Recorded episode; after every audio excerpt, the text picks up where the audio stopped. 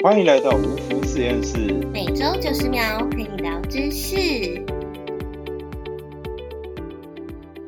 Hello，大家好，我是恩恩。Hello，大家好，我是乔乔。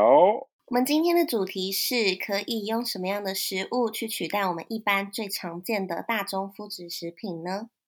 今天我们分为三大区块来分享主食、面包、配料。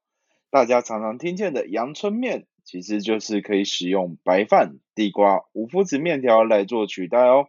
还有最大的地雷区就在面包商品上，例如乔乔最爱的芋头奶酥面包，大部分里面都会添加高筋面粉或低筋面粉，这时就可以把面粉换成米谷粉或杏仁粉等五麸子粉类哦。最后一块就是配料啦，我们常常听见的酱油，通常里面都默默的含有小麦，这部分就可以用黑洞酱油去做选择哦。而有关酱料类麸质的部分，我们会在下一集继续做介绍哦。感谢巧巧今天的分享，每周九十秒陪你聊知识。